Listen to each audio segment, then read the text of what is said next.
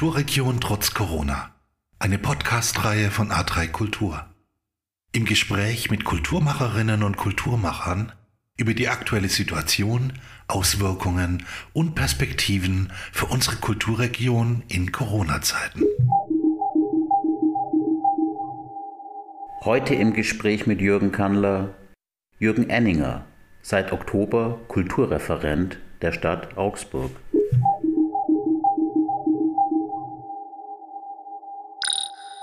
Hallo Jürgen. Hallo Jürgen, grüß dich. Ja, eigentlich wollten wir uns ja im Glaspalast treffen, aber seit wenigen Tagen ist auch dieser Kulturort wie alles andere oder fast alles andere äh, geschlossen. Zweiter Lockdown hier in Bayern, hier in Deutschland. Ähm, wie geht es dir? Wie geht es deinem Team? Mai, also es ist tatsächlich eine ziemlich schwierige Nummer, muss man ganz ehrlich sagen, wenn man als Kulturreferent und Sportreferent anfängt, also für Themen zuständig ist, die die Stadt in Bewegung bringen sollen, die Menschen motivieren sollen, jeden Tag äh, Dinge anzugehen, neu zu starten, sich, sich zu bewegen, sich für Kultur zu interessieren. Und man dann merkt, äh, erstmal sozusagen im, im, Oktober war ja noch wirklich viel möglich. Und man dann aber merkt, man wird, ich habe hab immer das Bild mit dieser angezogenen Handbremse, ja, aber es ist ja eigentlich noch mehr, man wird aus, aus Fahrt, man will eigentlich Fahrt aufnehmen und wird dann voll, voll angezogen. Damit zusammenhängen natürlich alle möglichen hygienerechtlichen, also rechtlichen Rahmenbedingungen, aber vielleicht auch mal persönlich, weil ich das selten sage, tatsächlich, es ist wirklich eine harte Nummer. Ich glaube, für uns alle, die wir sozusagen in der Kulturverwaltung und in der Sportverwaltung arbeiten, äh, Dinge, die man eigentlich offen halten will, bestmögliche Rahmenbedingungen zu schaffen, erstmal schließen zu müssen. Aus, äh, oder, oder die, die, die, die, nicht schließen zu müssen, aber diesen, diese Schließungen begleiten zu müssen. Genau. Ja, und trotzdem habt ihr es äh, quasi bis zur letzten Sekunde geschafft, den Kulturort im Glaspalast, da habt ihr ja das H1 jetzt eben auch offen zu halten. Ähm, der Glaspalast ist ein ganz spezieller Ort. Ähm, H1, H2 ist Zentrum für Gegenwartskunst hier in unserer Stadt. Wie funktionieren diese Kulturorte im Glaspalast? Genau, das war ja eine Staatsgalerie war ja drin von 2011 bis 2019 und jetzt war eben die Illustratorenausstellung auch drin, äh, die Schwab-ILO, die ja auch sehr erfolgreich stattgefunden hat und die große Schwäbische. Und jetzt kommt dann Martin Eder. Äh, ich denke, dieses, dieses Zentrum für Gegenwartskunst ist sehr, sehr notwendig und wichtig, das auch in diesem Kontext weiterzuentwickeln. Ähm, es gibt äh, viele Möglichkeiten, die man vor allen Dingen auch mit den Kunstschaffenden vor Ort diskutieren muss. Also was ich spannend fände, wäre zum Beispiel Lab 30 auch in diese Richtung zu entwickeln. Was, wie kann man die neu kontextualisieren im Glaspalast? Ähm, und vor allen Dingen der Medienschwerpunkt scheint mir auch sehr wichtig zu sein, hier auch regional. Diesen Medienkunstschwerpunkt im Kontext des Glaspalastes weiterzuentwickeln, halte ich für besonders spannend. März 2021, Martin Eder im Glaspalast im H1. Ähm, lieber Jürgen Enninger, wer ist denn verantwortlich für diese Granate? Für diese Granate ist tatsächlich das Kulturreferat verantwortlich, weil wir die Verantwortung fürs H1 haben in dem, in dem Kontext und uns auch natürlich freuen, wenn in Zukunft viele Bewerbungen äh, auch für die kuratorische Ausgestaltung dieses Raumes kommen. An den Rahmenbedingungen arbeiten wir gegenwärtig. Ähm, wenn Corona nicht dazwischen gekommen wäre, hätten wir das so alles schon fertig. Aber natürlich auch die Raumnachfrage und die Bedingungen zur Raumvergabe ändern sich ja fortlaufend aktuell. Und deswegen ist es, ähm, werden wir Anfang nächsten Jahres da auch äh, gute Rahmenbedingungen aufbauen können. Das heißt, ähm, im Glaspalast wird es äh, einen Kulturort geben, äh, der allen Kriterien einer internationalen Ausstellungsinfrastruktur äh, ähm, nachkommt, für den man sich tatsächlich bei euch im Haus äh, zu klaren Bedingungen bewerben kann. Ja, wir haben halt die Maßgabe der Gegenwartskunst. Ich glaube, das ist schon mal ein Rahmen, der sehr, sehr wichtig ist. Und ehrlich gesagt, mir ist auch sehr, sehr persönlich dieser Aspekt der Medienkunst sehr wichtig. Ähm, ich glaube, dass gerade in der Zusammenstellung dessen, was aktuell auch in Augsburg passiert mit dem Thema Augmented Reality, Virtual Reality, in diesen Bereichen auch sehr, sehr viele Schnittstellen im Bereich der Kunst und Kultur entstehen. Und da würde es mich freuen, wenn auch in diesen Aspekten tatsächlich äh, der Ort auch ein guter Ort werden würde. Äh, jetzt habe ich äh, von Norbert Kiening, dem BBK-Chef, gehört, dass die Folgeausstellung, also die nächste große schwäbische, quasi 21, 22, äh, auch für die, den Glaspalast geplant ist. Das heißt, der steht auch schon auf der Liste. Ich habe jetzt keine anderen Informationen. Ich gehe davon aus, dass das auf jeden Fall klappt. Ähm, zumal wir uns auch wirklich sehr, sehr gefreut haben, dass es dieses Mal auch möglich geworden ist. Dank euch auch, Jürgen. Also vielen Dank nochmal für eure Ideengabe. Das war auch wirklich super, dass wir da gemeinsam das erreicht haben, dass das nochmal öffnen konnte, so unmittelbar vor dem letzten Lockdown. Ich ähm, bin immer der Meinung, man kann solche Themen nur im, im, Netzwerk auch weiterentwickeln und solche Öffnungen auch nur im Netzwerk erreichen. Und deswegen hat es mich wirklich sehr gefreut, dass wir die diesjährige große Schwäbische auch noch öffnen konnten, auch wenn uns dann leider der nächste Lockdown wieder ins Getriebe geschossen hat, sage ich mal. Ja, aber nachdem es ja jetzt einen Impfstoff gibt, äh, ist es ja tatsächlich absehbar, dass die äh, Pandemie irgendwann mal im nächsten Jahr ihr äh, vorläufiges Ende findet. Die Krise natürlich noch lange nicht. Ähm, Im Wahlkampf gab es von der CSU das, äh, die Idee eines digitalen Römerlagers im Glaspalast. Ist diese Idee denn nun mit den ganzen Vorschlägen, die du gemacht hast, äh, vom Tisch? Die Idee eines digitalen Römerlagers ist äh, mitnichten vom Tisch, weil ich tatsächlich glaube, dass auf Basis dieser ganzen neuen Museumsprojekte, die ja auch angedacht sind, äh, wir Brückentechnologien brauchen, um weiterhin das, äh, aufzuzeigen, dass diese Museumsprojekte tatsächlich notwendig sind. Deswegen ist das digitale Römerlager auf jeden Fall noch, noch ein Thema. Äh, Ob es jetzt im Glaspalast ist, äh, kann ich nicht sagen, weil da müsste man einfach schauen, was ansonsten noch an Einreichungen kommt. Aber tatsächlich die Idee des digitalen Römerlagers als einer äh, Brückenausstellung hin zum äh, eigentlichen römischen Museum, äh, fände ich, eine, ist eine sehr, sehr charmante Idee, die werden wir auf jeden Fall weiterverfolgen. Ja. Aber da kann es natürlich ein bisschen eng werden, ne? wenn man die Römer versus Gegenwartskunst äh, sieht. Äh, jetzt haben wir diesen Offspace, der ja auch gut nachgefragt wird. Und na, wollen wir mal gucken, ähm, das, ist kein, das ist kein Gegeneinander, man muss einfach schauen, welche Daumenressourcen es gibt und da kann man, glaube ich, gut Synergien herstellen. Also das, da bin ich, das sehe ich durchaus positiv. Ich habe nicht den Eindruck, dass ähm, wir dafür für so ein Projekt keine Räume finden würden. Welche Infrastruktur muss im Glaspalast geschaffen werden, um einem Kunstort von heute gerecht zu werden? Ich denke tatsächlich, die Infrastruktur dieser Ausstellungsflächen ist sehr, sehr gut. Ähm, wir haben eine Herausforderung mit der Anbindung an den ÖPNV, die, die ich sehe. Da müsste man nochmal überlegen, wie man da vorgehen könnte. Und natürlich ist die Frage, wie sich die, die Gesamtfläche der Ausstellungsflächen im Verhältnis zum Shop, äh, zum Shop-Konzept gerade beim aktuell, beim aktuell laufenden Verkauf lokaler Künstler äh, entwickeln lässt, nochmal zeigen. Also ich habe so ein bisschen das Gefühl, die tausende Quadratmeter Ausstellungsfläche versus der gefühlt nur drei Quadratmeter Shop, das ist so ein Unverhältnis, da müsste man noch ein bisschen dran arbeiten. Aber grundsätzlich würde ich sagen, die Ausstellungsflächen haben eigentlich alles, was man jetzt aktuell braucht. Die Ausstellungsflächen kommen überall gut an, nur tatsächlich die Infrastruktur. Also äh, kein Job, es gibt eher einen Kiosk, keine Gastronomie. Die Kooperation mit der jetzigen Gastronomie funktioniert auch nicht. Äh, es gibt fürs H1 keinen einzigen ausgewiesenen Parkplatz, fürs H2 nur sehr spärlich. Ähm, da ist doch ein ganz schöner Sack zu bearbeiten. Der Mietvertrag läuft 23, glaube ich, auch ab. Ist das denn Verhandlungsmasse, um diesen Ort überhaupt äh, weiter äh, zu bespielen? Also ich sehe die Rahmenbedingungen wirklich sehr positiv. Ich finde den Ort hervorragend geeignet, gerade für die Themen, die wir gerade besprochen haben. Ich denke, da gibt es die eine oder andere Stellschraube, die wir noch stellen müssen, zum Beispiel diese, diese Shopflächen. Und ganz ehrlich, mit dem Fahrrad ist man da 0, nichts draußen. Also ich, ich fahre gern mit dem Radl, man ist da in fünf Minuten dort. Ähm, ich verstehe dieses Infrastrukturproblem mit ähm, nur bedingt, sage ich ganz offen. Ja. Ähm, Gastronomie ist für dich kein Thema im Museum, braucht man nicht, oder? Ein Kaffee ist immer super, kann man nicht ohne Zweifel. Also werden wir auch darüber nachdenken, dass wir das irgendwie hinkriegen. Wie gesagt, Vergrößerung der Ladenfläche auch ein Thema. Äh, und natürlich wäre eine bessere Anbindung an den ÖPNV besser, aber ich finde schon auch dieses, äh, dieses Gefühlte, das wäre so weit draußen, das kann ich sozusagen als Neu-Augsburger jetzt nicht bestätigen. Aber das ist, glaube ich, auch meine, da habe ich eine andere Stadtdefinition. Vom Glaspalast zur Bürgerbeteiligung. Dort lief zuletzt das Thema Museumslandschaft unter Einbeziehung der städtischen Museen, Galerien und einiger freien Kuratorinnen. Ähm, Jürgen, was lässt sich denn mit diesen gewonnenen Ergebnissen anfangen? Vielleicht auch im Kontext Glaspalast? Also der, der partizipative Prozess, ähm, der zum Museumsentwicklungsplan geführt hat, ist ein Prozess, den wir wieder, auf jeden Fall weiter sehr gut nachverfolgen werden oder mitverfolgen werden.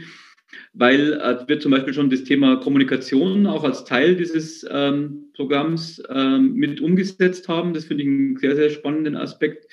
Und ähm, ich würde da wirklich ähm, gern mit Nachdruck dann arbeiten, weil da viele Impulse drin sind, die ich spannend finde. Gerade ähm, die, die Weiterentwicklung dieser partizipativen Aspekte, die äh, Einbindung der, der freien Kuratorinnen und ähm, auch das, die Glaspalast-Thematik in diesem Kontext sind natürlich besonders wichtig. Wie gesagt, dieser äh, Beteiligungsprozess fand vor deiner Zeit statt, aber trotzdem die Frage, was hat denn die Stadt aus den internen Zerwürfnissen rund um diesen Beteiligungsprozess gelernt? Es kam da schon zur Konfrontation zwischen deinem Vorgänger und äh, den städtischen Kunstsammlungen. Also ganz ehrlich, ich schaue da wirklich nach vorne. Für mich ist das ein äh, gesetztes Thema. Dies, die Ergebnisse dieses Partizipationsprozesses im Museumsentwicklungsplans sind für mich erstmal gesetzt und ich habe mit den Kolleginnen und Kollegen darüber auch schon gesprochen. Die sehen das auch durchweg positiv. Und bei uns geht es eher darum, ganz pragmatisch eins nach dem anderen da abzuarbeiten und zu gucken, was wir an Steuerungen vornehmen müssen. Ich habe von diesen Zerwürfnissen gar nichts mitbekommen, sage ich ganz klar. Ich, also ich, ich, da, ich schaue da wirklich nur noch ganz konstruktiv nach vorne. Der Museumsentwicklungsplan war zentrales Thema auch meiner Bewerbungsgespräche. Für mich ist das ähm, gesetzt und ich freue mich sehr darauf, das jetzt umzusetzen. Bürgerbeteiligung. Noch laufend eben Museumslandschaft. Was kommt als nächstes? Wir haben jetzt tatsächlich, ähm, und das glaube ich, will ich einfach ganz grundsätzlich nochmal festhalten, wir haben durch Corona eine Situation, die uns völlig auf den Kopf stellt. Ich glaube, das muss man einfach gerade in der, in der Kultur und auch bei uns im Referat, auch im Sport sehen. Äh, ähm, alle, alles, was man bisher als selbstverständlich angesehen hat, ist auf den Kopf gestellt, auch durch die teilweise schwierigen Rahmenbedingungen, die wir in der Förderkulisse von Bund und äh, Land haben. Und deswegen denke ich, müssen wir nochmal ganz neu starten mit den dann sich veränderten Rahmenbedingungen. Das heißt, wir brauchen, das Bundesprogramm heißt nicht umsonst Neustart Kultur. Wir brauchen einen echten Neustart Kultur. Dem dienen auch jetzt aktuell die runden Tische, die ich gerade äh, durchführe mit verschiedenen äh, Sparten, mit verschiedenen kulturellen Sparten. Wir sind auch mit den Sportvereinen aktuell auch in Kontakt, um die Situation nochmal zu beleuchten.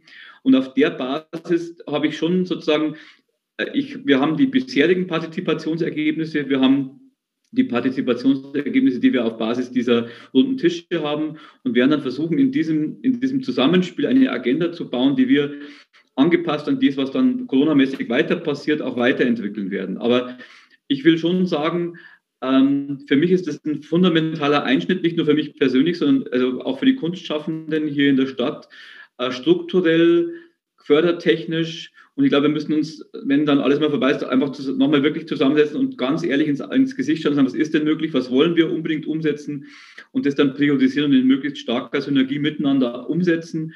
Das halte ich für ganz wichtig ähm, weil ich glaube, wir können uns noch gar nicht wirklich, wir haben uns noch gar nicht wirklich bewusst gemacht, was für ein fundamentaler Einschnitt das sein wird. Und da rede ich jetzt erstmal gar nicht über das Geld. Es geht einfach nur, wenn ich in diesen runden Tischen höre, dass Künstlerinnen und Künstler ihre Kernmotivation in Frage gestellt wissen. Wenn sie sagen, ich, was heißt denn für mich jetzt noch Kunstschaffender zu sein, wenn ich ständig gegen eine Wand laufe mit dem, was ich tun will, ja, und zwar im, im wirklich physisch gefühlten Sinne, dann ähm, müssen wir, glaube ich, das, dieses Thema auch nochmal ganz wirklich auch an, angehen und wirklich auch ernsthaft thematisieren und auf Basis dessen, was dann an Motivationslagen da ist, an Motivation da ist, Neues zu denken, mit allen Akteuren, da spreche ich von, von der Hochkultur bis zur Subkultur, bis zur freien Szene und Popkultur, möchte ich alle ansprechen, gemeinsam, wie können wir die Kultur in dieser Stadt ähm, auf ein neues Fundament stellen und wie können wir sie gemeinsam dann weiterentwickeln, in einem sehr solidarischen Miteinander. Wenn ich es richtig verstanden habe, dann sagst du, ähm, es kann, nicht, äh, kann, kein, äh, kann nicht heißen, äh, zurück und weiter so wie gehabt, sondern äh, mit dir ist ein ehrlicher Neustart äh, möglich. Ich will einen ehrlichen Neustart, weil ehrlich gesagt glaube ich, wir würden uns einfach was vormachen, wenn wir nicht so denken würden. Ich, ich glaube, dieser Impuls so, wir machen so weiter wie zuvor, das ist, das ist unglaublich verständlich, weil mir geht es selber so. Also ich merke immer wieder, ja, ich, ich will wieder genauso weitermachen in meinem, Persön in meinem Alltag. Aber ich denke, wenn wir alle, ich sage jetzt mal, wenn wir alle geimpft sind, sprich, wenn, das, wenn wir diese Thematiken äh, hinter uns gelassen haben, dann müssen wir einfach nochmal ganz genau darauf schauen, was ist denn jetzt da, wer ist da und wie, was machen wir miteinander. Und ich glaube, das ist, da bin ich ganz unvoreingenommen. Und wenn wir dann alle sagen, Jürgen, das ist völlig okay, wir machen das gleiche wie vorher und das ist auch stimmig für uns, dann bin ich da auch dabei, ja.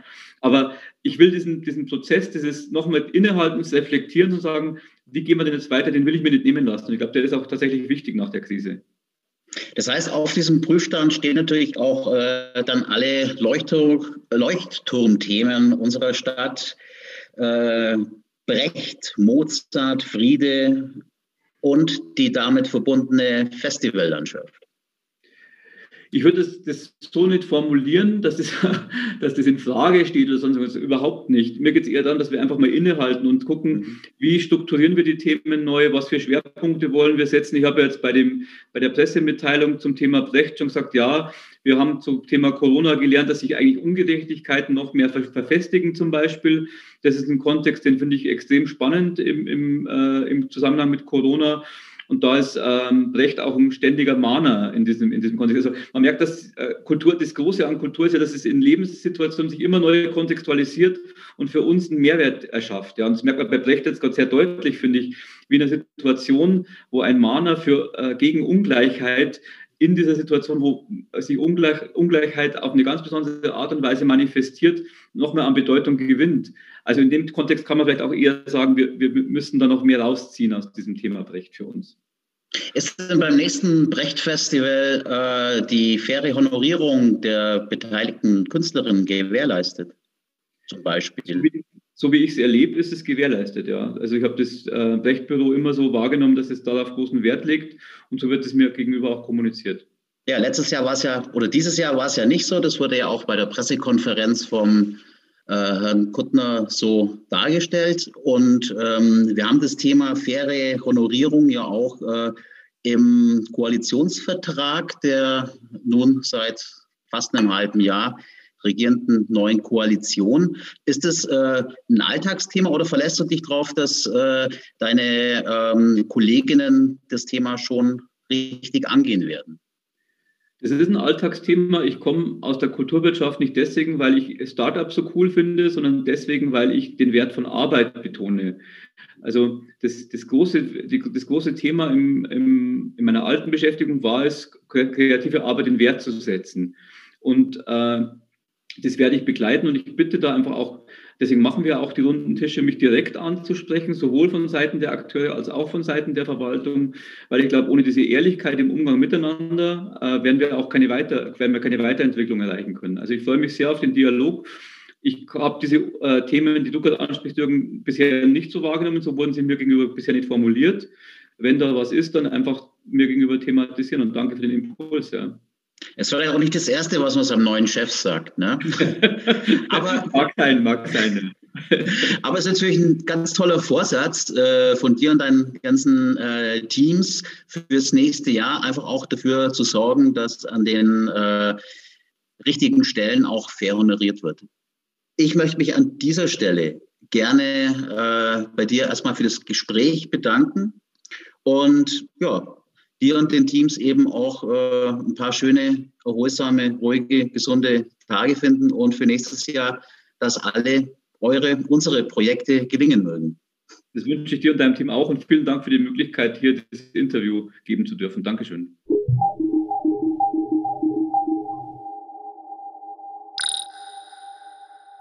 Kulturregion trotz Corona. Eine Podcast-Reihe von A3 Kultur. Schnitt und Postproduktion Martin Schmidt. Redaktionsleitung Jürgen Kandler. Intro und Outro gesprochen von Martin Schmidt. Eine Produktion von Studio ATV 2020.